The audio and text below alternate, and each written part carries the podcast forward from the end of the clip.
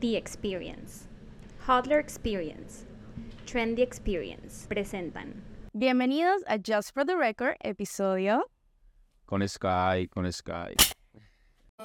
En este podcast llenaremos el expediente de tu artista favorito. Soy María Laura Quintero y esto es Just for the Record. Bienvenidos a un nuevo episodio de Just for the Record. Este mini episodio literalmente es llueve, truene o relampaguee porque yo tenía que venir a buscar a mi invitado del día de hoy. Bienvenido, Sky. Gracias, gracias que viniste. Estamos rompiendo, se rompió hasta el cielo hoy. Rompiendo el cielo, rompiendo el cielo. Rompiendo el cielo, me encanta. Y precisamente vamos a hablar de eso, este nuevo sencillo que viene con dos grandes también, con Fade y con Mike Towers, El Cielo. Cuéntame un poco cómo fue. Vimos también los teasers, me encantó la- esos teasers de la locación del video, queremos verlo. Me recuerda un poco a este, este Se grabó acá. se- pues Exacto. eh, parte del video se grabó acá. Cuéntame qué fue lo más loco que les pasó grabando ese video. Porque sé que pudo haber sido un Todo, escenario para de todo. todo, todo, todo, todo. Desde que, desde que Mike madrugó ya estaba pasando. Ya sabían que todo era algo estaba grande. bien. Ya yo desde que Mike es, me dieron que estaba ya a las 7 de la mañana, ya yo dije ya. Que él ¿cómo va dijo que tú lo obligaste. Yo lo llamé la noche pasada y yo, si tú necesitas que, que te mande una masajista, que te haga masajes desde el hotel hasta que llegues al video, yo hago eso posible, ¿qué necesitas? Me voy para allá a las seis y media para el hotel, me voy a estar tocando la puerta tuya. No, no, papi, tranquilo, yo le llego allá. Es que yo puedo, yo puedo. Bueno, llegó y, y nada, o sea, como que, eh, como que la experiencia de tenerlo a ellos dos como que fuera el estudio, porque estábamos en un airboat sin asistentes, sin nadie que cargara las cosas de nadie, o sea, todos con sus cosas y la producción. Entonces fue, fue, fue cool, o sea, como que nos reímos mucho, ¿me entendés? Cuando Fate, Fate se metió al pantano, a los Everglades, eh, nadó con un cocodrilo, o sea, como Da miedito.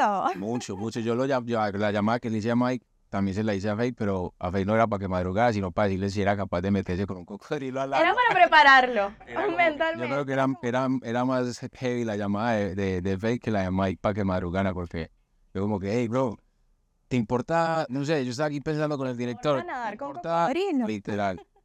¿Te molesta si mañana nadas con un cocodrilo? y él como que. "Ea, hágale una. Y yo, ok. Yo no sabía si Si me me lo pides, porque sí, no, porque me iba a decir que no al otro día, ok. Y cuando ya fue quitando todos los zapatos y todo y se metió al agua, y yo, uy, este man en realidad lo hace. Es real. Y, y nada, yo creo que ah, pasamos muy bueno, pasamos muy bueno. Fue como un support a los dos en dos puntos diferentes. Tú te pones temprano y tú vas a nadar con cocodrilo. No, no, los dos, los dos, en serio que me, me probaron como que están puestos, están puestos y les gusta la canción, o sea, como que hay confianza entre todos, como que... Ya los Súper, conoces sí. también, porque tú has trabajado individualmente con ellos, pero es la primera vez que trabajas con ellos juntos. Sí, que, lo, que los uno y, y que todo, ya habíamos estado los tres en el estudio anteriormente, ya hemos, ya hemos tenido nuestro momento, entonces como que fue, fue bacano, fue cool. ¿Cuál es para ti o qué consideras que es ese, ese punto exacto donde tú sabes que la combinación de dos artistas va a funcionar? Que tú digas como que, wow, esto, lo que tiene este artista y lo que tiene este artista, lo veo en un hit.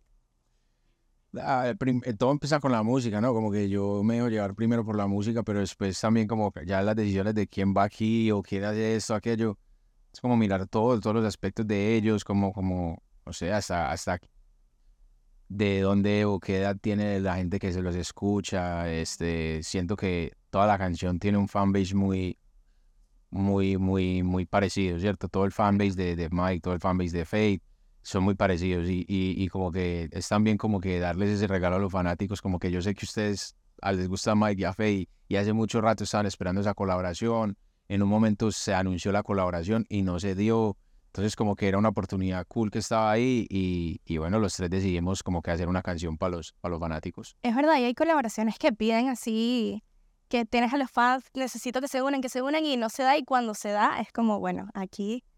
Superó todas las expectativas que esperamos que pase con el cielo, que las personas me están esperando.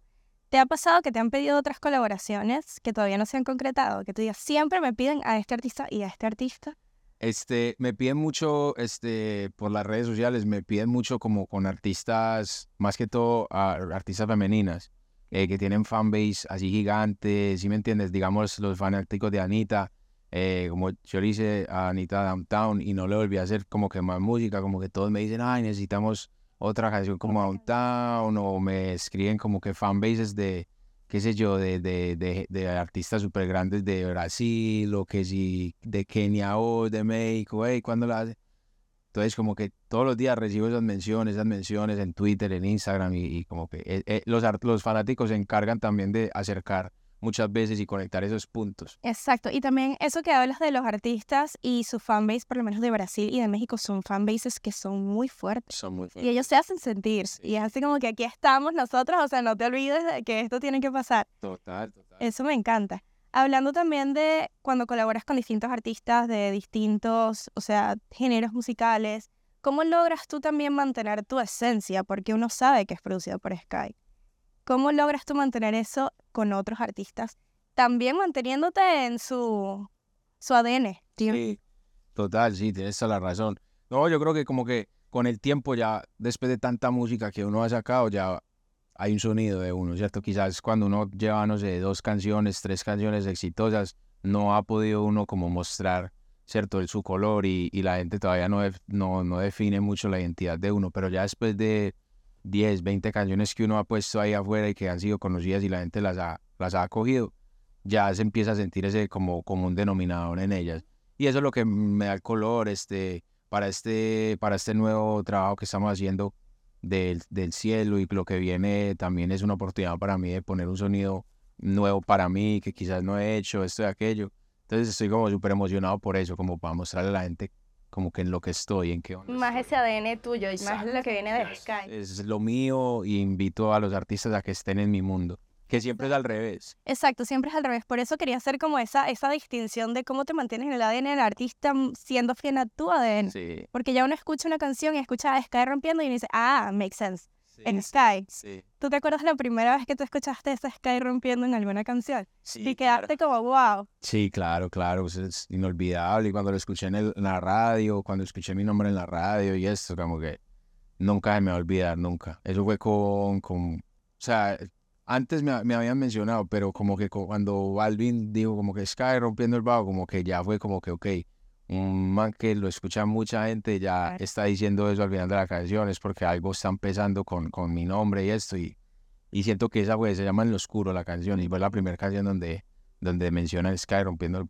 Y dijiste, ya, lo logré. Este es, este es el Ya, ya aunque proyecto". sea, ya dije yo, bueno, ya aunque sea, tengo un nombrecito así como reggaetonero. Yo decía eso. Eso te iba a preguntar, porque el nombre es muy importante que sea catchy. Sí, vea, yo como que yo era Sky, Sky normal. Y cuando José me ah, rompiendo el bajo, yo dije, ah, bueno, ya suena como a reggaetonero, ya, ya ahora sí. ya Ah, ahora fue, ese fue el, el- lo- te, te terminó de poner el apellido ahí. Exacto, y el lo caí rompiendo. Estaba huérfano hasta que ya me pusieron el apellido. Balvin. Ya, ya sabemos quién le puso el apellido a Sky. Sky rompiendo, me encanta. ¿Qué viene ahora con este nuevo proyecto que podemos esperar más adelante? Colaboraciones con, con, con muchos más amigos, con muchos más panas de la industria. Este, canciones super cool, eh, gente nueva también. Me encanta el que me conoce, el que me sigue sabe que siempre estoy como mirando quién viene, con qué artistas puedo colaborar nuevos. Y quiero hacer esto en este, en este proyecto que estamos montando. Este, no solamente van a estar los nombres grandes y esto, pero también voy a tener gente que quiero que el mundo conozca eh, a través de mi música. Y, y bueno, ese es como, como mi pensado, mi visión frente a todo esto. Eso me encanta, me encanta porque vamos a escuchar mucho Sky entonces. Sí. Claro que sí, el verdadero Sky rompiendo. Me encanta, muchas gracias por pasar por Just for the Record, de verdad qué lindo tenerte por aquí, Aquí estamos, rompiendo todo. rompiendo el Me cielo. encanta, rompiendo el cielo con Sky. Nos vemos en un próximo Just for the Record.